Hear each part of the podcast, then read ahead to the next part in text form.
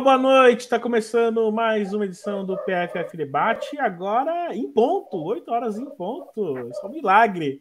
Eu sou Rafael Alves e estarei aqui com Amanda Viane e Thais Viane para repercutir o que aconteceu no final de semana, destacando, claro, é, o empate entre São Paulo e Flamengo, a vitória do Corinthians e vamos falar também sobre a dupla mineira. Vamos avaliar aqui como é que está a temporada da dupla mineira. O Galo que confirmou a Vantressa como é, é treinadora treinadora oficialmente do Galo, e a gente vai falar sobre isso também bastante. Antes, eu quero que você lembre de seguir a gente, seguir, compartilhar, dar like, comentar é muito importante. Além disso, compartilhe também no seu grupo aí uh, de futebol feminino, no, no seu WhatsApp, Instagram, enfim, chame mais pessoas para estarem com a gente aqui nessa próxima hora. Você sabe que o Planeta Futebol Feminino é um canal independente e, como todo canal independente, ele tem que ter muita, muita ajuda para tentar seguir. Então, para isso, a gente deixou o nosso Pix aí. Considere doar um Pix para o nosso canal, Pix Planeta Futebol Feminino, hotmail.com, vai ficar aqui embaixo. Uh, e também fique ligado, nessa semana teremos alguns vídeos aí durante a semana. A partir de quinta, talvez já teremos alguns vídeos de quinta até domingo teremos vídeos todo dia, se a gente conseguir gravar tudo na quinta, imagino que sim, teremos vídeo todo dia. E mais um recado, esse recado é muito importante. Dia 22, tudo isso que eu tenho para falar, dia 22, marquem essa data, tá bom? A única dica que eu tenho para dar, dia 22 é uma terça-feira. Então guardem essa data que eu, acho que o PFF vai divulgar algo bem legal para vocês, talvez lá para o dia 19, mas no dia 22 tem um negócio muito legal que vai acontecer com o PFF e eu conto com vocês. Fechado? Recados dados, eu já vou chamar as minhas queridas amigas aqui, Amanda Viane e Thais Viane. Boa noite, minhas queridas amigas, sejam bem-vindas para mais uma edição. Eu já vou começar com a Amanda. Amanda, seu destaque inicial. Tem, tem um assunto, né? Tem um assunto, mas você também já vai trazer outro destaque aí, off-topic, né? Exato, Rafa. Boa noite para você, boa noite para Thaís, para Eduardo também, que está aqui na nossa retaguarda, dirigindo o programa, para o pessoal que está chegando no chat, a galera de casa. Você falou aí, né, uma semana, dias muito importantes para o Planeta Futebol Feminino, e quando a gente puder divulgar todo mundo vai ficar sabendo e, e, realmente são, são dias históricos que, que virão por aí. A gente hoje tem muita coisa para falar, Rafa, mas eu vou começar com um destaque internacional, né? Tô até aqui com a minha colinha para não errar os nomes, porque a gente estava tendo um rumor aí muito grande que, que a gente teria aí a Michelle Kang, que é uma uma empresária que comprou recentemente, né, o Washington Spirit, o clube lá da NWSL, estava tendo um rumor que ela compraria o Lyon também, já que Jean-Michel Aulas acabou saindo do clube, né, um presidente extremamente histórico para o Lyon, e eu acho que muito importante também para a modalidade, né, para o futebol feminino. E hoje a gente teve o anúncio aí de uma parceria, né, entre a Michelle Kang, essa empresária, o OL Group, que é o grupo lá que controla o Lyon, e também a Eagle Football Holdings, que é a empresa lá do John Textor. A galera lá do, do Botafogo vai conhecer o John Textor, que, que adquiriu também né, é, ações do Lyon, e tá rolando uma parceria entre eles todos, e vão formar aí uma organização, uma organização é, de, de controle né, de clubes de futebol do, do futebol feminino, que agora vai ter o Lyon, vai ter o Washington Spirit e, e tem um, plano aí de expandir isso para a Ásia, para outras equipes europeias, para equipes aqui da América também, América do Sul. Então a gente tem que ficar de olho nisso. É, a Michel, o Lyon, no caso, também controla o Owell Rain, outra equipe da NWSL, só que vai rolar um conflito de interesses, né? Porque a Michelle Kang é uma das donas do Washington Spirit. Então, o OL Rain já está à venda há algum tempo. Então, a gente vai ter que ficar de olho nisso, mas é um, é um ponto interessante para a gente acompanhar para o futuro do futebol feminino, Rafa. Legal, legal. É, expandindo aí os mercados, né? É, na Europa, na Ásia, enfim. Thais Eviane, bom dia, boa tarde, boa noite para quem estiver assistindo depois. Tudo em paz? O Nini está bem, Thaís? O Nini está bem. Bom dia, boa tarde, boa noite, Rafa, Amanda, quem está acompanhando a gente. Sempre um prazer enorme estar por aqui. Meu destaque inicial hoje me foi sugerido é, falar sobre o meu texto aqui. As pessoas é, querem me desmoralizar, que eu, eu sinto isso. Mas não, brincadeiras à parte, escrevi uma parceria do, do Planeta Futebol Feminino junto com o meu Madrid, né? Com a página que cobre só o Real Madrid lá no Twitter. E escrevi um pouquinho sobre a temporada da Carolina Weir. Mudou do City para o Real, encaixou muito bem, encontrou um protagonismo que ela não tinha na carreira até então e faz uma temporada com números de bola de ouro, né? Acho que não vai entrar nessa corrida aí porque a seleção da Escócia não foi para a Copa, né? É uma seleção de menor porte. O Real não chegou a passar a fase seguinte da Champions, né? Morreu na primeira fase, era um grupo muito difícil, é verdade. Talvez tenha chances aí de conquistar um título na Copa da Rainha, mas deve ser a única oportunidade de título, porque o Barcelona já é campeão espanhol, né? Foi campeão há algumas rodadas já com, com certa tranquilidade. Então não a vejo nessa corrida, porque eu acho que esses prêmios acabam coroando um desempenho individual, mas também um desempenho coletivo, né? As duas coisas Sim. costumam ter que andar juntas aí para esse tipo de reconhecimento, mas uma temporada muito boa a da escocesa com, com a camisa do Real. Que legal, um baita texto mesmo. Inclusive, quero mandar um beijão para Marcela também do meu Madrid. Só a Carolina Weir para falar bem do Real Madrid mesmo, hein? Impressionante. E aproveitando o gancho, Rafa, é, só é. para falar de semifinal da Copa da Rainha, né? Hoje é dia 16, Sim. então na próxima semana a gente tem essas duas partidas, uma na terça, a outra na quarta, né? Na terça-feira, às quatro horas, o Atlético de Madrid encara o Alhama, e na quarta-feira, também às quatro horas, o Real Madrid pega o Atlético e Bilbao. A final está marcada para o dia 27, no sábado, às 5 horas, se eu não me engano. Então uhum. tem tudo para ser uma semana bem interessante, já que o Campeonato Espanhol termina agora, né, nesse fim de semana.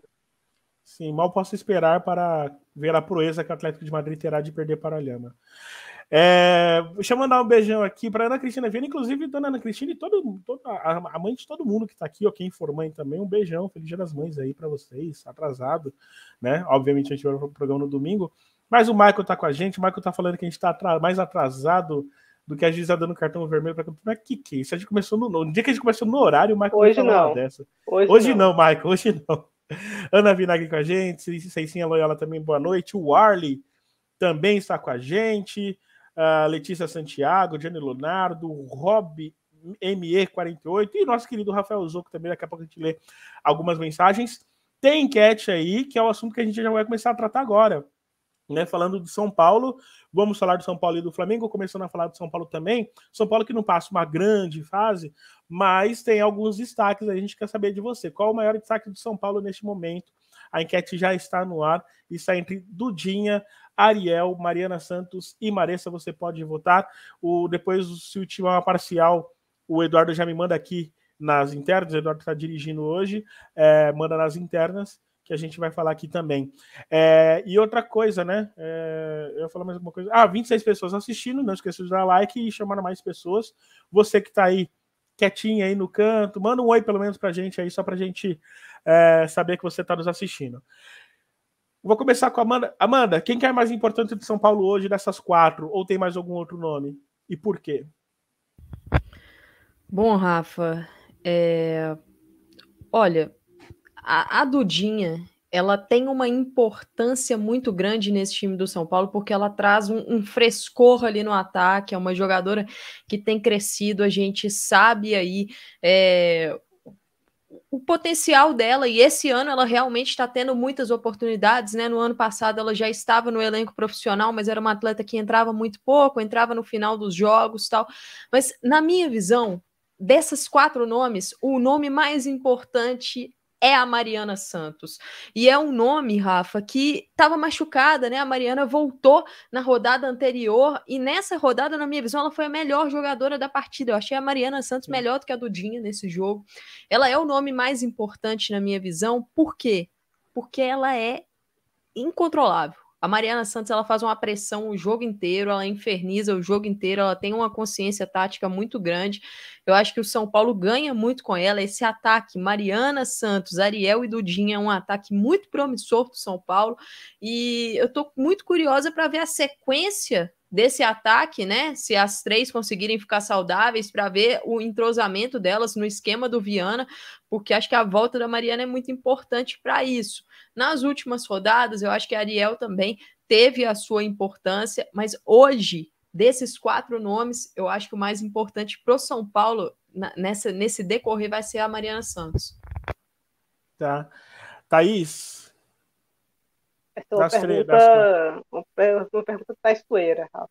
Porque é, eu acho que cada uma à sua maneira, obviamente, tem uma importância. Eu acho que a Maresta, ela traz uma, uma ou tenta trazer, eu acho que é melhor, assim, um pouco mais de, de segurança, de combatividade para o São Paulo. Não consegue fazer tudo sozinha, e aí eu acho que esse é, é o ponto, né? Poderia, talvez, numa equipe que defensivamente estivesse melhor, ela brilhasse mais do que acaba brilhando no São Paulo. A Dudinha, como a Amanda falou, é um escape muitas vezes, né? Às vezes o São Paulo ofensivamente não está conseguindo encontrar muita coisa, mas a Dudinha consegue chamar e, e roubar ali as atenções, né? E dar um trabalho para a defesa adversária, mas eu vou ressaltar a Ariel aqui. Eu tenho gostado muito da Ariel, achei também que a Mariana fez uma, uma partidaça, mas que Ariel vem de maneira mais consistente, talvez, nos últimos jogos, sendo uma peça importantíssima ataque do São Paulo, criando até chances, né? Então eu acho que eu, eu gosto desse estilo de ataque que a gente falou aqui, né? Três jogadoras de ataque eu acho muito interessantes, mas falta o resto da equipe acompanhar, especialmente a linha defensiva, que eu acho que é um ponto extremamente delicado para o São Paulo nessa temporada. As zagueiras, então, é, nenhuma faz uma boa, uma, um, um bom 2023, né? Pardal, Mimi, muito abaixo. Eu acho que se o São Paulo conseguir terminar dentro do G8, eu acho que a vitória contra o Palmeiras botou o São Paulo nessa situação, né, de boa possibilidade de terminar ali dentro dessas que vão disputar as quartas de final do Campeonato Brasileiro. Eu acho que o São Paulo vai precisar, Thiago, de alguma maneira, vai precisar trazer um pouco mais de segurança defensiva para essa equipe. Não sei como, eu não vejo peças necessárias para isso também, mas é algo que ele vai ter que trabalhar, porque no mata-mata isso pode, pode e deve ser o diferencial. É, Amanda, a Thaís ela já adiantou também a questão da defensiva do São Paulo, e paralela a isso, né, do lado do São Paulo a gente tem essa questão, e você pode falar também, mas no lado do Flamengo a gente também tem algumas questões também, né? O Flamengo fez um gol no início, mas é impressionante como esse time é irregular, sobretudo no meio-campo, né? Como deixa espaços esse time é, em alguns momentos chaves. Ontem o São Paulo poderia até ter virado o jogo, sobretudo no final, né?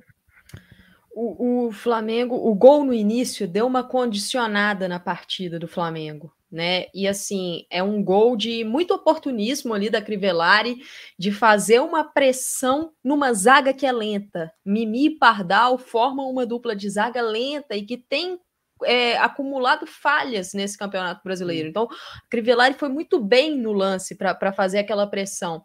É, eu, eu acho que eu até falei isso, Rafa, que o, que o Flamengo evoluiu bem nas últimas partidas. Eu gostei do jogo contra o Real Brasília, achei que a equipe evoluiu ali, gostei bastante do jogo contra a Ferroviária. E, na minha visão, é um acerto do Luiz Andrade dar um peso maior pro meio-campo, quando ele adiciona ali a Kailane Júnior e tem a trinca Thaisa, Cris e Kailane Júnior, liberando para o ataque a Crivellari, a Darlene e a Duda. Eu acho que o time fica mais equilibrado dessa forma. A grande questão ontem é o meio-campo do Flamengo esteve muito mal no jogo muito mal no jogo. E assim, duas peças que vinham bem nas últimas partidas caíram de nível, a Cris e a Kailane Júnior. Eu acho que o bom desempenho do Flamengo nas últimas rodadas passou muito pelas duas. Eu acho que principalmente pela Cris, uma peça que desde quando ela conseguiu ali se consolidar na, na titularidade do meio ao lado da Thaisa, ela trouxe com certeza mais solidez para o setor. E tanto ela quanto a Kailane Júnior não estiveram bem. A Thaisa também esteve mal, então acho que o Flamengo naquele setor é, acabou perdendo muitas disputas, não conseguiu é, ligar as jogadas, e isso também respingou defensivamente, como você citou. O São Paulo teve muita liberdade para criar oportunidades, faltou cobertura, né? Dá um apoio para Thaís Regina, que atuou na lateral esquerda e não foi bem, não é a posição dela, né? Ela estava substituindo a Jucinara é, suspensa, faltou dar um apoio também, uma cobertura para Mona Lisa no lado direito. Então, acho que o, o setor-chave para o desempenho do Flamengo ter sido abaixo ontem, na minha visão, foi o meio-campo. Sim, concordo com você. Só para a gente encerrar esse, essa parte, Thaís, o Flamengo ainda pega a Ferroviária, não, pegou a Ferroviária agora e pega o Inter, né? Inter e Cruzeiro? o Flamengo tem uma sequência complicada, né? A gente vinha falando, Rafa, que, que o Flamengo teve uma tabela inicial é, mais favorável e aproveitou isso, né? O Flamengo é. pega é. o Cruzeiro, depois pega o ele pega o Palmeiras, também. aí depois é. ele visita o Corinthians e fecha em casa contra o Internacional. Então são quatro jogos bastante complicados e, e nessa reta final mesmo que eu acho que a gente vai ver é, qual é o patamar do Flamengo nesse campeonato brasileiro, né? Especialmente os três últimos jogos aí, eu acho, né, que vão ser um, um uhum. grande tirateima, até dessas oscilações mesmo, né, desse meio de campo. Como é que esse meio de campo vai conseguir é, competir? Quanto tempo essas jogadoras que eu acho que adicionaram uma solidez interessante ao meio de campo do, do Flamengo, né, a Kailane e a Cris principalmente, às vezes são substituídas, foram ontem, né? Então, é, como é que a equipe muda a cara para o segundo tempo, por exemplo, nesse setor, quando elas saem. Até porque o gol da Dudinha, acho que ele acontece imediatamente após a saída da Cris, se eu não me engano. Uhum. Então, eu acho que vai ser, vai ser um desafio tremendo para o Flamengo, mas eu acho que conquistou uma gordurinha ao longo do campeonato que permite, de repente, derrapar um pouco é, nesses jogos. Não é interessante em termos de mata-mata, mas em termos de confiança também, né? Sim. O time do Flamengo, especialmente pensando na, na fase seguinte do Campeonato Brasileiro, se, se faz um campeonato ok, mas aí chega contra os grandes ou os mais tradicionais, né, nos anos recentes, e não compete de maneira interessante, e toma outra porrada do Corinthians, por exemplo, como foi na Supercopa, eu acho que tem um potencial considerável de abalar a equipe. Sim, perfeito. Bom, vamos lá aqui rapidinho alguns alguns chats. Teve a Tainá Dias que falou que do, ela votou na Dudinha, né? Com a menção rosa para Ariel, que está dando sangue para o São Paulo. E é o que eu vou aproveitar para dar minha opinião. Acho que a Ariel tem sido, ela entrou muito bem desde que entrou contra o Palmeiras. Tem dado uma cara e, muito boa para o setor ofensivo um, de São Paulo. Um comentário Oi. bem rapidinho aqui, prometo. Dudinha está hum. na mesma do da, da Aline Gomes também. Né? Sim. Jogadora que faz 18 anos no meio da janela europeia. Então, de repente, pode ser uma complicação para o São Paulo para garantir, né? Amanda Porfírio, Amanda Porfírio do Fute das Minas, está com um trabalho incrível lá com a placar também. Muito, muita sorte para vocês. Muito obrigado pela audiência, Amandinha. Beijão, brigadão. Manda um beijo para Mário, para todo mundo do, do Fute das Minas. Parabéns também pelo projeto que vocês estão fazendo. Eu, eu torço muito por vocês, gosto muito do trabalho que vocês fazem e está na audiência. Dona Lucinete, mãe, está com a gente. Um beijão, minha mãe. Obrigadão. E o Julian Fernando, o time do Flá tem boa defesa e bom ataque, mas não tem bom meio-campo. Essa é a opinião dele. Vamos já falar sobre o Corinthians. O Corinthians que venceu mais um clássico, venceu contra o Santos. Das partidas que eu tenho visto desse, desde a vitória com o Cruzeiro, essa foi a partida mais estranha do Corinthians. Né? O jogo em si não foi tão bom, é verdade. Mas o Corinthians, fato que o Corinthians venceu, garantiu já a classificação. E aí a gente precisa falar eu, eu queria começar a falar do jogo, mas eu preciso falar do caso da nossa querida árbitra, que me fugiu o nome agora, tinha até anotado o nome dela aqui, mas me fugiu o nome dela. Não dá para você ficar aí tanto tempo para você perceber que deu um cartão, o segundo cartão errado, né, gente? Começando com a Amanda, eu tenho esse hábito de falar. Rafa, é, é, o tipo de situação que, que não pode acontecer, né? Porque ali não é um erro interpretativo, é vacilo ali de informação mesmo. E assim, num jogo que estava numa, numa distância tão curta ali, 1 a 0 só, é o tipo de lance que, que assim, para sorte da arbitragem, não aconteceu nenhuma jogada capital naquele intervalo, né? É, é um erro importante. é, mas que foi corrigido, é uma, é uma situação que, que assim, a, a gente precisa de, de melhora. A gente precisa de melhora. Eu acho que é mais um erro de atenção ali da árbitra, que pelo menos foi corrigido, mas não pode acontecer, Rafa. Não pode. Só para dar aqui os nomes, né? Fernanda dos Santos Inácio de Souza e a Verediana Contilhane Bisco, que foi quem deu ali o, o, o alerta, né, Thaís? E estão surgindo algum, alguns vídeos, é, fotos, na verdade, na internet, que diz que foi uma questão de quase um pouco mais de um minuto. Só que eu tenho a impressão que a primeira imagem é um replay. Então acho que esse tempo foi maior, né? Esse tempo deve ter sido maior, né, Thaís? Que ela deve ter feito, dado essa derrapada aí, né? É curto ou longo, Rafa, não pode acontecer. Tipo de erro assim não pode é. acontecer, é. como a Amanda falou. Felizmente, para a arbitragem, no caso, não aconteceu nada demais né, nesse período e nenhum lance significativo envolvendo a jogadora do Corinthians, mas imagina se acontece. Sim. Como é que você vai fazer? O que é que você vai decidir ali, né? Na sequência. Então, é o tipo de erro que no, no futebol profissional, de maneira alguma, de maneira alguma, exige mais atenção. E, e, só para deixar claro aqui, né, a gente nesse Campeonato Brasileiro já viu já essa questão da arbitragem e vimos também um fato inusitado no jogo Atlético Mineiro e Bahia, né, mano, em que a árbitra ela terminou, ela deu, ela deu é, a, o, o tempo extra, né? Eu ela confesso, deu os acréscimos. Ah, eu confesso que esse jogo também. do Galo, esse lance do Galo e do Bahia eu nunca tinha visto na minha vida. Nada igual. A não ser caso de VAR, né? E não foi a situação no caso, né? Porque a árbitra deu ali um tempo de acréscimo, eu não, não me recordo agora se foram cinco ou sete minutos, mas ela terminou o jogo antes do fim, do fim desse acréscimo, né? Aí todo mundo entrou em campo tal. O, o, o banco do Galo reclamou bastante, a Vantressa reclamou bastante, e aí sai todo mundo de campo e bora continuar o jogo. Eu nunca tinha visto isso na minha vida, isso aconteceu e aconteceu esse erro crasso também. O Michael ele lembra que foram quase três minutos, mas é como a Thaís disse, né? Não pode ser nem 30 segundos, né? Não pode acontecer isso. Eu confesso que eu já acompanhei isso em alguns dos trabalhos que eu fiz, que o tempo foi 28 segundos. Eu lembro disso perfeitamente, porque isso foi para relatório e tudo mais. E eu já tinha achado aquilo um absurdo, né? 28 segundos depois que dirá três minutos. Thaís, vamos falar do jogo. E o Rafa, só, só para pontuar assim, que a gente raramente fala de arbitragem aqui no Planeta Futebol Feminino, mas esse tipo de, de questão, né, dessa questão do cartão, é, é, é, sempre importante pontuar, porque aí sim é um, é um erro importante, né? A gente fala muito pouco de arbitragem aqui, a gente não costuma trazer esse tipo de polêmica para cá, que a gente prefere falar do jogo mesmo, mas é, é importante pontuar. É, o Michael ele fala que o Santos também teve culpa. O Michael, eu tava lá, eu vi que na hora que saiu, até achei estranho isso, na hora que saiu a falta da Campiolo, que é uma falta no meio campo, o, o Cleiton Lima ele dá, ele dá algum tipo de alerta, mas eu não sei se as atletas entenderam, eu não entendi muito bem, porque só ficou pelo Cleiton Lima. E acho que talvez o próprio Cleiton Lima deve ter pensado, não, me equivoquei, né? E passou batido. Mas a gente viu depois que a bandeirinha que, que deu o, deu o lembrete. Vamos falar do jogo que é o que nos interessa.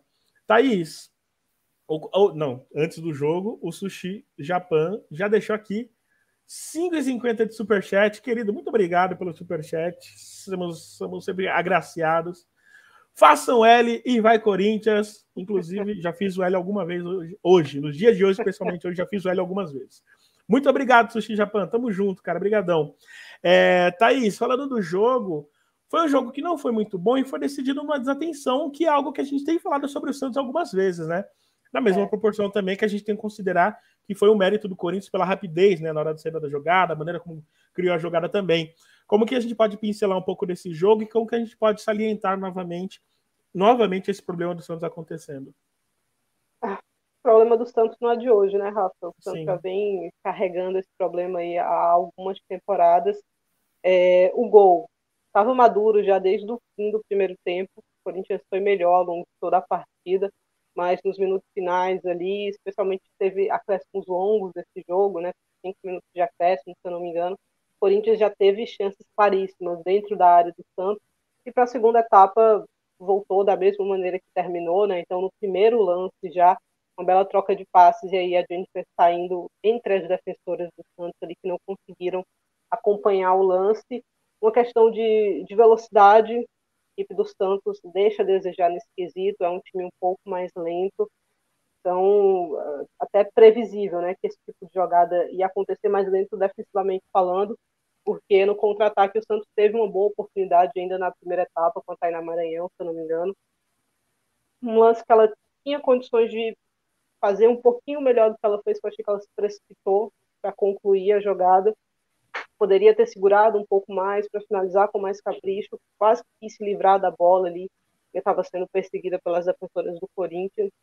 É, mas um Santos que acabou tendo poucas oportunidades. Eu acho que o Corinthians deu espaço para o Santos contra-atacar de maneira mais interessante e o Santos acabou não aproveitando. No segundo tempo tem uma cabeçada da Cris, né? Mas pouco além disso. Pouco além disso, era um jogo num horário difícil, num horário chato, num horário que costuma cansar bastante, especialmente para a segunda etapa, um clássico morno. Mas eu acho até compreensível, assim, pela sequência do Corinthians, eu acho compreensível dar uma, uma segurada, né? Se, se, há a possibilidade de segurar, dominou o jogo, tomou um ou outro susto, mas no geral dominou a partida, foi um jogo equilibrado, mas com o Corinthians tendo as rédeas e numa sequência tão desgastante, física e mentalmente, você faz um gol no começo da segunda etapa e pode segurar um pouco mais, eu acho uma atitude extremamente compreensível, extremamente compreensível. É, Amanda, até vi no chat aqui, né? O pessoal falando, Ana Vinagre falando, né? De Fernandes faz falta. De Fernandes, né? Que está é, tá afastada por enquanto, né? Faz um pouco também, né? Pela maneira que ela terminou a temporada, né, mano? Isso entra também no, não só isso, né, mas entra também na conta de ciência falando do Santos, né? Se você quiser, já pode adiantar também sobre o Corinthians nesse jogo. Bom, falando sobre essa questão da Gi Fernandes, a Gi, ela é uma, uma meia atacante de origem, né? A gente viu bastante dela na base do Santos, também no ano passado, é, na seleção sub-20, e o Cleiton Lima, ele converteu a Gi Fernandes em uma lateral direita. E é uma conversão muito difícil.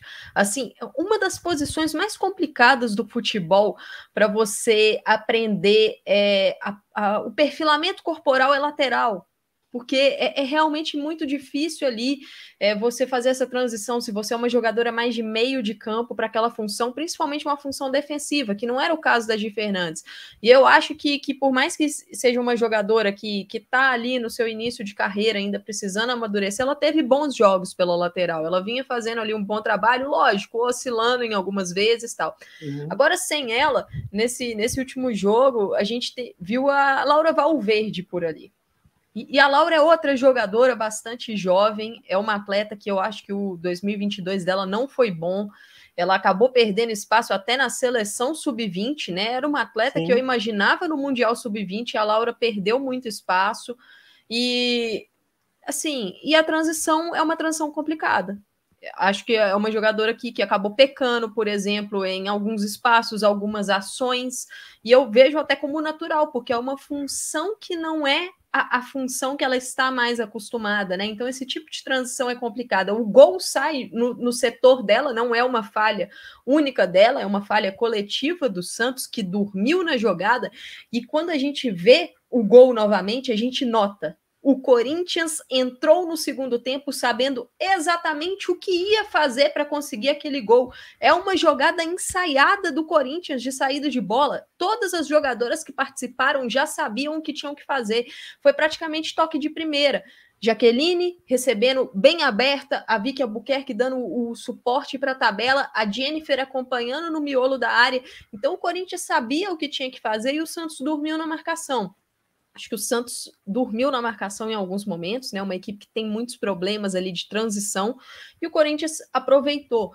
A Thaís tocou no ponto do, do Corinthians é, ser uma equipe que está sofrendo aí, o Santos também está sofrendo, porque também disputa o Campeonato Paulista, né? Essa questão do calendário ela é muito complicada, porque essas equipes precisam rodar os seus elencos. Eu acho que o Corinthians é talvez a única equipe que tem condições de rodar o seu elenco sem perder muito o, o padrão sem perder muito de qualidade, mas querendo ou não, isso acaba impactando na qualidade dos jogos, Rafa. Por quê? Porque impacta na precisão, no cansaço, em alguns momentos de entrosamento, e eu acho que daqui para frente a gente vai acabar vendo isso mais na temporada por causa desse acúmulo de, de partidas. Mas foi um jogo que eu acho que o Corinthians, por essa sequência de clássicos, né? Porque o Corinthians está numa sequência de clássicos, se a gente juntar Campeonato Brasileiro e Campeonato Paulista. Acho que soube levar, lidar bem. E uma coisa que, que eu estou bastante curiosa é como o Arthur vai continuar manejando esse meio-campo do Corinthians. Ainda me incomoda a falta, é, a perda, no caso, de espaço da Juliana, da Ju Ferreira, no meio-campo do Corinthians. Uhum porque na minha visão ela vinha sendo a melhor meio-campista do Corinthians no ano, e aí com os retornos né, de lesão da Duda Sampaio, da Gabi Zanotti, é, ela acabou perdendo um pouco de, de espaço né, nesses jogos, principalmente no Campeonato Brasileiro, assim, os principais. Então, é, eu quero ver como é que vai ser essa sequência né, de, de manejamento do elenco. Isso para encerrar, o Corinthians conseguiu, de certo modo, lidar bem. Acho assim, talvez a partida menos chamativa, né, Thaís? Foi essa desde que o Corinthians começou a demonstrar que está se, tá se acertando, né? Como elenco e tudo mais. Talvez essa foi a partida que ficou um pouco abaixo daquilo que a gente espera também, né? Acho que a expectativa de um clássico é sempre um pouco mais alta, né? A gente espera um jogo, se não de melhor qualidade, mas mais animado, pelo menos, né? E não foi a tônica desse Corinthians e Santos. É um jogo é discreto, né? Como eu falei, o Corinthians com o domínio, com as principais oportunidades, aproveitou só uma dessas, né? E o Santos ali num ou outro contra-ataque poderia ter feito melhor, acabou não fazendo. Então, o horário também, como eu já citei antes, o horário dificulta, né? É um jogo mais desgastante, especialmente para a sequência que essas equipes enfrentam. Sim. É, eu tenho mensagem aqui do Johnny Lunardo e do Julian falando sobre a questão do Paulista, né? O, o Johnny ele fala: as Brabas vêm de quatro clássicos seguidos, amanhã vamos para um quinto. Palmeiras e Corinthians amanhã, um jogo que eu vou comentar pela Centauro, quem quiser assistir é, já está convidado. E ele fala que é muito insano o calendário das Bravas, assim como foi do São Paulo agora há pouco e tudo mais. E o Julian Fernando também fala sobre essa questão, né? O Paulista no meio do Campeonato Brasileiro não esvazia os clássicos, é, os clássicos no brasileiro. É, Para esses dois, a gente vai fazer um vídeo sobre isso, tá? A gente deve gravar na quinta-feira, talvez até talvez na sexta vá para o ar, a gente vai falar um, é, um, vídeo somente sobre essa questão do Paulista, sobre sugestões, essa questão do, do, do, do torneio ser no mesmo, é, na mesma época, né? Isso é interessante. A Ana Vinagre ela fala: quando o Jack soltou o passe de primeira, sem carregar a bola, as Bravas fizeram um gol. Gosto dela desde quando jogava no São Paulo, mas acho que carrega muito a bola. Eu acho que ela tinha isso também um pouco no, no São Paulo. e é uma questão de tomada de decisão. Vale para umas 50 Brasil jogadoras no campeonato. Vale para algumas, né? Tem muito. A, a, gente aqui no, no, Campeonato Brasileiro, a gente nota muito, muito de segurar a bola, dar um uhum. toque a mais, dar um drible a mais, um certo preciosismo que acaba tirando o timing da jogada, né? E nesse gol do Corinthians, o Corinthians acelerou e pegou o Santos totalmente ali é, desarrumado, né? Sim. Passivo. Tem a Amanda Porfírio também, falando do erro da, arbitra... erro da arbitragem, né? É um choque de realidade do quanto estamos longe do profissionalismo. Concordo com você. E tem outro comentário aqui do João Vitoriano, que ele lembra aqui do atropelo do Frankfurt para cima do querido Wolfsburg, porque a gente lembra também que teve aquela do Turbine Poznan, do Raio Valecano, que são também outros assuntos que a gente vai tratar em vídeos separados. Fiquem ligados, tá bom? Vamos falar de. Vamos lá para Minas? Vamos para Minas. E agora a gente vai para o debate pronto. Esse debate pronto, para quem não conhece, é quando eu faço uma pergunta para as nossas comentaristas, elas respondem com pouquíssimas palavras, né? É, e depois a gente, obviamente, vai, é, vai aprimorar né, as opiniões. E a gente vai pedir ajuda de vocês aí do chat também, que a gente vai ler depois. Então, a mesma pergunta que fizer para elas, vocês também respondam aí no chat com pouquíssimas palavras é, para a gente também repercutir aqui, tá legal? Vamos falar do, dos times mineiros, por quê? Tanto o Atlético Mineiro quanto o Cruzeiro cada um à sua maneira, eles tiveram aí uma expectativa, né? Criaram uma expectativa. O Cruzeiro um pouco mais, o Atlético também criou aí suas expectativas, e a gente quer saber se isso está sendo atendido.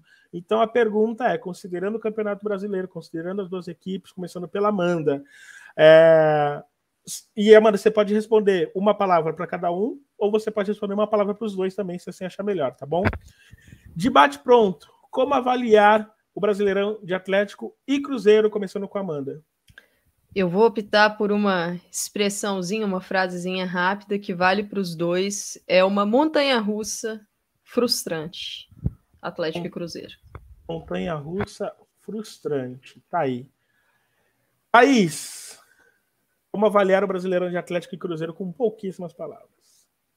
Eu vou ser um pouco mais polêmica e talvez fugindo é, um pouco, mas eu acho um fracasso o brasileiro dos dois juntos. Eu sei que é uma palavra forte, mas é, eu acho que cabe em ambos. Assim, decepção talvez funcionaria também, mas eu acho que pelo momento de evolução do futebol feminino, eu acho que caso a gente vai conversar mais sobre isso agora nessa próxima meia hora, mas caso ambos terminem fora do G8, o que hoje não é nenhum absurdo, a temporada tem que ser encarada como um fracasso para ambos. Não tem outra Sim. maneira. Sim, é importante a gente falar sobre isso e vamos falar sobre isso. Eu já vou pedir para que o Eduardo separe também a imagem da comparação das duas equipes né, nesse Brasileirão, para a gente poder tocar essa repercussão. Amanda, montanha russa frustrante. Eu vou começar com você. É, é, vale para os dois, né? Vale para as duas equipes. E aí, alguns números, né? Das duas equipes. É, temos aí é, os números na tabela, né? E os próximos jogos de ambas as equipes. Pode começar, Amanda.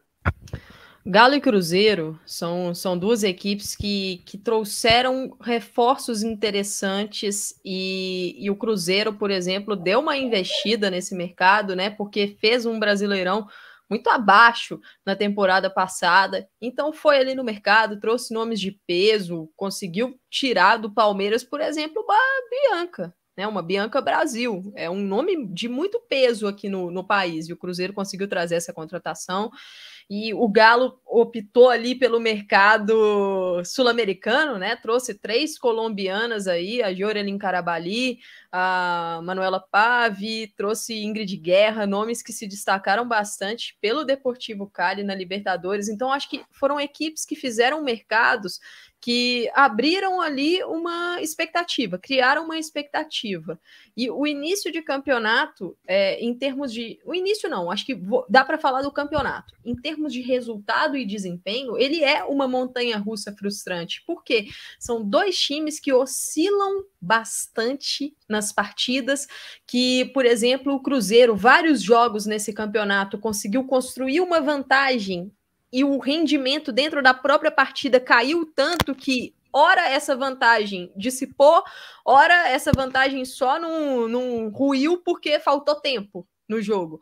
Mas são duas equipes que oscilam muito em termos de desempenho, né? Tá faltando aquela consistência, tá faltando aquela solidez e o próprio jogo entre essas duas equipes, acho assim, Rafa, o clássico é, Cruzeiro e Atlético, né? Que foi é o exemplo perfeito do Brasileirão de, de Galo e Cruzeiro. O Galo abre 3 a 0 num primeiro tempo, foi avassalador ali, 20, 25 minutos avassaladores, abriu 3 a 0 chega no segundo tempo, caiu demais de desempenho, muitas falhas, o Cruzeiro cresceu, conseguiu ali os seus golzinhos no final, poderia ter empatado, poderia ter virado, então exemplifica mesmo o que é essas duas equipes, duas equipes que oscilam muito em termos de desempenho, é, poderiam estar entregando mais pelas peças que tem ali no seu elenco e em termos de pontuação a mesma coisa, poderiam estar ali mais vivos, vamos dizer assim, na briga pelo G8. Lógico, o Cruzeiro está à frente e está mais vivo. O Galo, aí eu acho que a gente tem que conversar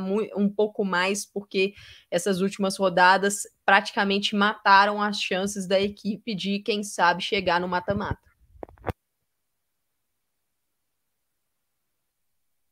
Ó, o mute, Rafa.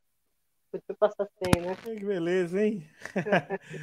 e a Mana citou, né? A gente vai falar do Galo também, especialmente porque né, teve a confirmação da Vantressa efetivada no cargo. Thaís, você, você já meteu o pé na porta, né? Tacou-lhe ali que foi um fracasso das duas equipes. Foi um pouco mais sensacionalista, né, Rafa? E Sim. Não, mas, Uma bela é, manchete, né? Exato. É, eu acho, eu acho que pela maneira como está sendo, como está caminhando, né? E pela sequência que essas equipes têm, é, é frustrante, é, a fracasso mesmo, porque ambos investiram. Eu acho que o Cruzeiro talvez tenha investido um pouco mais, mas o Galo também investiu. O Galo fez investimentos muito interessantes, a contratação da Guerra, principalmente, é um nome que saiu muito alta depois da, da Libertadores. É, e essas equipes não apresentam consistência alguma, né? A gente viu um Cruzeiro contra o Corinthians, e o Corinthians é uma excelente equipe, mas a gente viu um Cruzeiro beirando o papelão naquele primeiro Sim. tempo ali, defensivamente falando.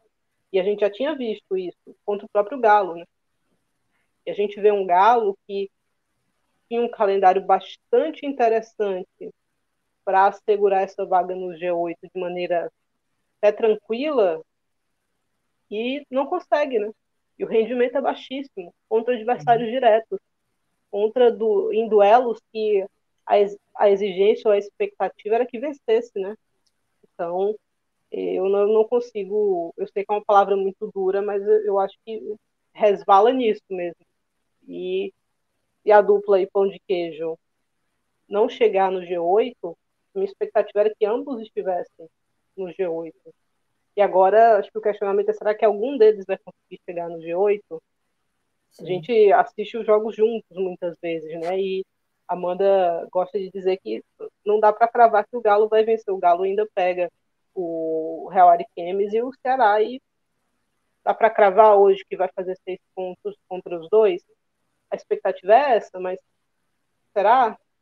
Essas duas equipes aí, eu acho que dificilmente vão escapar de um rebaixamento, mas o rendimento cresceu, né? Nos últimos jogos, o Ceará principalmente deixou de ser um time que era goleado e goleadas absurdas e passou a ser mais competitivo. A Ariquemes está brigando aí, né? Conseguiu uhum. resultados importantes para se manter vivo por mais tempo na, na luta contra o rebaixamento. Dá para cravar hoje que o Galo vai vencer com certeza esses dois duelos? Não sei. Acho que a possibilidade é que vença, ou a expectativa é que vença. Mas Sim. se tropeçar contra o Ariquemes, vai surpreender quem aqui, né? Pelo que a gente tem visto do Galo. Então, e o Cruzeiro, o Cruzeiro não, não consegue ter uma consistência de, de, nada, definitivamente falando aí. Muito fácil marcar gols no Cruzeiro. É, e aí você se pergunta por que, que a Kelly Caicedo joga tão pouco, né? Por quê? A gente também não, não sabe. Então, e, muitos questionamentos. E aqui a gente está vendo aqui, né, o Atlético com 12 pontos, mas assim, Atlético Paranaense e Brasília já tem 10, né? E o Kinderman, o Havaí Kinderman, inclusive, já tem 10 pontos. E o Atlético Mineiro vai ter na sequência o Santos e o Corinthians, ou seja, vai ser importante esses dois jogos. Já o Cruzeiro vai ter nas próximas duas partidas, né? A gente colocou até na, na parte anterior também, vai ter o Cruzeiro, perdão, vai ter o Flamengo, né? Que o Flamengo é um jogo difícil, e o Atlético Paranaense talvez seja mais acessível para se livrar de vez. Vamos falar especialmente do, do Galo, e aqui novamente a gente está vendo a parte de baixo da tabela, né? Do Cruzeiro até o Ceará, e aí quatro pontos, né? Separam o 14 do nono, né? É, do Cruzeiro. É, a gente sabe que é difícil essas equipes ganharem pontos, só que essas equipes se enfrentam ainda, né? Essas equipes se enfrentam ainda. É, vamos falar especialmente do Galo agora. Eu vou começar pela Amanda, já peço para o Edu já deixar na tela também é, os dados da Vantressa. A Vantressa, ela foi, a informação né, sobre a Vantressa, ela foi, é, ela foi confirmada né, como treinadora do Galo, né? Foi confirmada agora. Foi hoje? Segunda, Ela foi né? efetivada ontem. Efeti efetivada. É, a gente tinha feito. A, foi engraçado que a gente fez a, a, a reunião de pauta, né? É, e ela foi efetivada. E aí eu queria saber de você, né? Será que foi a melhor escolha do Galo? Começando assim. E é só respondendo a pergunta do Juliano, se eu não me engano, que ele falou que se o Atlético não estava demitindo a treinadora que subiu com o time, na verdade, não.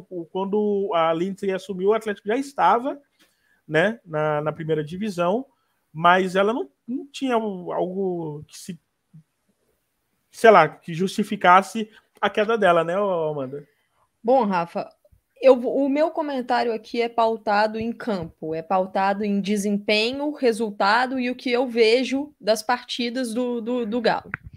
é, acho válido conceituar primeiro com a Lindsay, né? A Lindsay Camila é a, era a treinadora do Galo no início do, do campeonato, né? Ela assume ali no, no segundo semestre de, de 2021, após a, a série A2. O Hoffman Túlio foi o treinador que subiu com o Galo, né? Da A2 para um. Aí a Lindsay Camila assume ali no Campeonato Mineiro, fez o ano de 2022 inteiro contra o com o Galo. Acredito que a campanha do Galo no Brasileirão de 2022 foi uma boa campanha.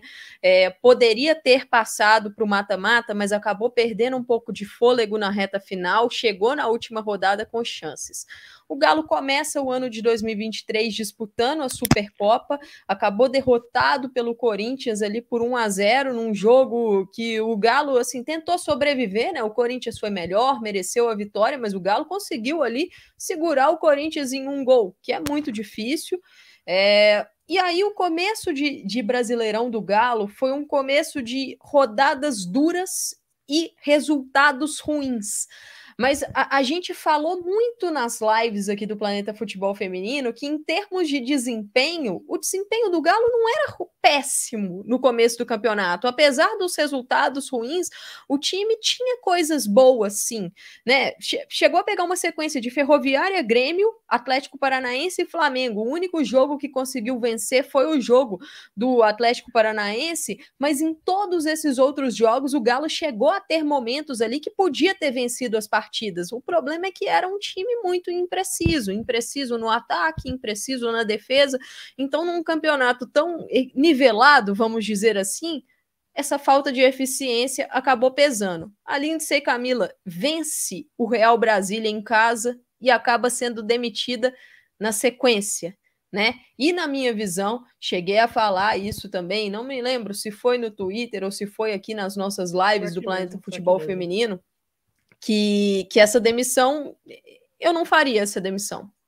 Porque, na minha visão, em termos de, de campo, ali não era o momento, né? Antes de um clássico. Mas o clube optou pela demissão. Chega a Vantressa, vence o Cruzeiro no clássico, e um clássico que foi maluco, da forma como eu descrevi aqui. Vence o São Paulo na sequência em um jogo que a melhor disparada em campo foi a goleira Raíssa, era para o Galo ter saído com a derrota ali naquele jogo, se a gente for olhar a qualidade das chances das duas equipes. A Raíssa fez inúmeros milagres, não foi uma boa partida. É, e perde quatro jogos consecutivos. Então a Vantressa tem seis jogos no comando do Galo. Ela venceu os dois primeiros, perdeu os quatro últimos, com derrotas para Bahia e Havaí Kinderman. Duas equipes de parte de baixo da tabela que o, o, Galo, pelo investimento feito, pelo objetivo no campeonato, tinha que vencer esses jogos e não venceu. Eu acho que o mais preocupante, na minha visão, além dos resultados, é o desempenho. Não consigo ver evolução na equipe. O jogo contra o Internacional foi uma equipe muito desorganizada defensivamente. O Inter, no segundo tempo, baixou as suas linhas e aí ficou esperando o Galo, que até criou algumas chances, mas falta consistência, falta solidez. E aí, Rafa, a pergunta que eu faço é: por que a diretoria optou por efetivar a Vantressa depois de quatro derrotas consecutivas, perdendo para dois adversários que o time tinha que vencer? Eu não consigo ver uma evolução no trabalho, eu não consigo ver o motivo da demissão da Lindsay e agora de efetivar a Vantressa. E aí isso entra também na minha definição do Galo no campeonato. É uma montanha russa frustrante, é uma equipe que poderia estar brigando por G8, ainda enfrenta Real Ariquemes e Ceará, e o desempenho não me mostra com segurança de que vai conseguir pontuar, é, fazer seis pontos contra essas equipes.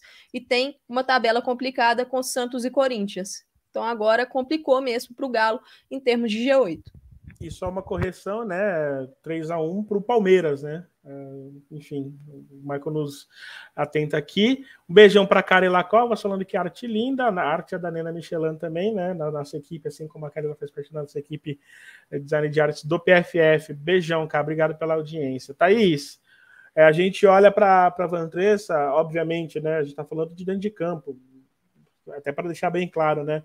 Mas dos jogos que a gente tem visto, do que a gente tem visto, é como a Amanda disse, ainda não, não há uma aspiração ali para melhora do Galo, nem né? ainda mais nessa situação. A gente pega aí os jogos, sobretudo com os times que estão na parte de baixo da tabela, que não esperava que o Galo perdesse esses jogos, né? É, exatamente, até porque depois do começo, né, já assumiu de maneira estranha, né? Porque uhum. a Lindsay cai de maneira surpreendente até para ela mesma, mas antes de um clássico, né? Mas ok, você consegue um resultado importante é, na sequência, outro resultado importante mesmo que inesperado, né? É, entre aspas, porque foi um jogo super difícil para o Galo ali, seis pontos e aí a expectativa era que o Galo tinha se posicionado de maneira muito interessante para beliscar a vaguinha no G8, que escapou por pouco na temporada passada, né? E de repente tudo vai ladeira abaixo contra equipes extremamente acessíveis, né? Extremamente acessíveis. Isso que eu estou dizendo, falta consistência a, a, essa equipe do Galo defensivamente, deixa muito a desejar. E eu acho que não. A gente está falando particularmente da Vantressa aqui, mas é, o Felipe com o Cruzeiro também não, não consigo ver grandes méritos nessa temporada. É, até abri aqui, porque eu tinha a intuição que era isso, né? Mas o Cruzeiro tomou 13 gols nos últimos três jogos. Sim. Jogos difíceis, é verdade. É, pegou o Corinthians, pegou o Santos, pegou o Palmeiras, uma sequência super desgastante, mas é muito gol. É muito e gol. 13 gols. É emblemático nesse gol. aspecto também, né? É, Defensivamente tempo, é uma equipe muito desequilibrada o Cruzeiro. Primeiro tempo, assim, no, no pior pesadelo, acho, o treinador acontece no primeiro tempo daquela maneira, né? Você toma aqueles gols ali. Então, é um rendimento da dupla, tanto em termos de equipe, mas em termos de, de treinadores também, abaixo, né? Bem abaixo. Acho que a temporada passada o Cruzeiro fez aquele campeonato de Robin Hood, né? mas eu acho que competiu bem em diversos momentos, mesmo que tenha desapontado contra adversários mais fáceis, mas chegou em, em grandes partidas ou contra grandes adversários e, e, se mostrou uma equipe com diversos valores interessantes. E aí perdeu algumas peças, é verdade, mas você reforçou bem o time. Como é que o rendimento não cresceu, né? Parece que o rendimento piorou. A sensação que passa, pelo menos, é essa. O time ficou é, mais frágil ainda defensivamente falando. A sensação é essa. Então, não tem como escolher outra palavra para essas duas equipes da Vantresta. É, uma jovem, né, à frente de uma equipe também, acho que tem. Será que um perfil um pouco mais experiente não seria mais interessante para conduzir o projeto do Galo? Qual é o projeto do Galo, né? Também uhum. para esses próximos anos. Porque Você tocou num bom ponto, Thais. É, então, Qual é? Lin... Qual, então, qual, é a ambição da equipe, né? Quando, quando começou a temporada, qual era o projeto? Eu acho que o projeto era chegar no G8, porque você esteve muito perto a temporada passada, por fora de maneira frustrante, mas muito compreensível. Frustrante, mas muito compreensível. Agora, você conseguiu reforçar a equipe, começou o brasileiro de maneira abaixo, e aí você pode precisar recalcular a rota ali, etc, etc. Mas aí você demite uma treinadora, assume a interino, a assistente dela, de maneira, a princípio, como interina, né? Uhum. E passa uma sequência que você perde mais do que você ganha, você efetiva, meio incompreensível, assim, né? A, a gente ouve muita coisa e é, a demissão da Lindsay foi surpreendente, para ela, mas a gente ouve também que o vestiário era difícil ali, a relação já estava um pouco mais complicada. Mas será que, e, e aqui é pura suposição, se com a Vantresta ficou um pouco mais fácil essa relação treinador-vestiário, será que só isso é suficiente para sustentar alguém no comando técnico? Especialmente quando os resultados não estão vindo e você. Não é que o Galo está jogando muito bem e o resultado não está acontecendo. Porque aí você pode até ser um pouco mais profundo na análise e dizer, não, em algum momento vai mudar e o Galo vai passar a vencer essas partidas já que joga bem. Não é Sim. é isso, né? O Galo não vem jogando bem, não vem conseguindo os resultados e efetivou o treinador de maneira incompreensível para mim. Nas últimas cinco rodadas, em termos de resultados, só teve uma equipe pior do que o Galo no Campeonato Brasileiro, que foi o Ceará, que ainda não somou pontos. Foram quatro derrotas nos últimos cinco jogos do Galo. É, isso daí é um número que salta aos olhos e preocupa bastante aí na, no, no, na reta final, né? É, e, e é, não é que o rendimento do. E o, não é que o, os adversários do Galo foram impossíveis, né? Existiam uhum. adversários bem, bem possíveis. Sim, bem acessíveis, né? É, queria mandar mensagem aqui para o Matheus, que chegou também. A Isabel Lima, ela chegou a falar que chegando atrasada e comentando tudo atrasado. Obrigado pela sua companhia. O Arley lhe pergunta: vocês acreditam na vitória do Cruzeiro contra o Flamengo ou na vitória do Galo contra o Corinthians? É difícil, né? Difícil é, colocar isso, né? Na, ainda mais agora com as situações apresentadas, né? É, vamos para a reta final. Antes da gente né, falar aqui, eu já vou colocar na tela aqui. Tivemos rodada da Série A2, né? A Série A2 que tem aí, eu vou enquanto isso eu estou colocando na tela, falando aqui, mas a Série A2 que teve aí a sua é, terceira rodada, produção. Não, estou perdido aqui. Quinta rodada, perdão, quinta rodada. Quinta rodada, portanto, para aí a gente já deixa aí a classificação, mas deixa eu colocar nos resultados, que é importante aqui também. Uh, o Botafogo venceu o Minas Brasileiro por 2x1, Taubaté e São José empataram em 1x1. O Fluminense goleou o Crespão por 8x0. O Crespão aqui foi de base, né? Vamos deixar claro aqui, o Crespão já foi de Deus me livre. Bragantino venceu 1x0 o América Mineiro e também se mantém ali na briga. Tivemos União Desportiva Alagoana que perdeu para o esporte em casa por 1x0. Fortaleza que venceu por 2x1, mesmo placar do Vitória diante do SMAC. E o JC venceu o 3B da Amazônia, e aqui já a classificação do grupo A, Botafogo, Bragantino, Fluminense e São José estariam classificados se terminassem hoje no grupo B, Fortaleza, JC, 3B da Amazônia e União Desportiva Alagoana. Acho muito bonito esse nome, diga-se de passagem. Vamos falar da Série A3, a Série A3 que já tem seus confrontos é, decididos, né? Os confrontos já decididos da próxima fase, Uberlândia e Misto, né, vão, se, vão se enfrentar no primeiro jogo em Minas Gerais. O Remo do Pará enfrentando o Recanto do Amazonas, primeiro jogo no, é, no Pará. O Pinda, o Pinda de São Paulo, vem, perdeu né, para o Pérolas Negras, mas se classificou porque no, no, no agregado ficou 3 a 2 contra o Juventude, que também faz boa campanha, esse jogo é interessante. E o VF4 da Paraíba enfrentando o Docimel, nome que a Thaís adora, esse nome do time da Bahia. É, quero agradecer rapidinho a galera antes de dar os destaques finais. Ah, quero agradecer o Michael, quero agradecer a Isabel Lima, quero agradecer a Ana Vinagre também, que ela cita aqui o, o, o repórter né, da Sport TV que na, é, ele enganou ali quem fez o gol, foi entrevistar já que não foi a já que fez o gol, foi a Jenny, enfim. É, mas um detalhe curioso também nesse jogo, né? O, o narrador, o narrador do o locutor, né, que fica no estádio, falando sobre é, dando as informações do jogo, né? Quando tem é, alteração, público, renda, ele conseguiu a proeza de errar todas. É, em todas as alterações, ele errou o nome das atletas do Corinthians. A do Santos ele nem falava, ele só falava o número, mas ele conseguiu errar as do Corinthians. É, Para não me perder, deixa eu ver aqui. É...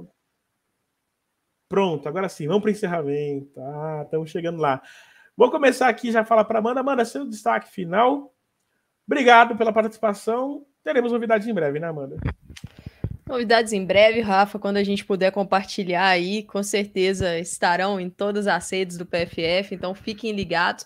Vou aproveitar o meu destaque final para falar rapidinho sobre a NWSL, o foco nas jogadoras brasileiras, né? A gente tem aí 10 brasileiras na NWSL. Na tela a gente vê a classificação da liga. Passamos já sete rodadas. Washington Spirit está na liderança, a equipe ainda não perdeu, mas passar pelas equipes das brasileiras. O OL Rain tem duas brasileiras, a Angelina, que ainda está em reta final de recuperação da lesão no ligamento cruzado anterior, e a Luane, que ainda não, não jogou lá no Rain. Eu acho natural até uma jogadora que está chegando agora, tendo aí a sua primeira experiência. Então, é com paciência que o Owen está tratando a Luane. A gente tem também a Bruninha no Gotham. O Gotham está em terceiro, uma campanha muito boa do time de New Jersey e New York. A Bruninha vem sendo titular nos últimos jogos, vem jogando de lateral esquerda e está evoluindo bem na liga. Tô gostando bastante dessa evolução da Bruninha, cada vez mais adaptada. A Caroline ali no, no Courage, né, que agora está em sexto. Na minha visão, a Caroline é top 3 da NWSL hoje. Tá fazendo uma temporadaça em um time que perdeu muitas jogadoras no setor ofensivo e a Caroline vem muito bem, assumindo o protagonismo.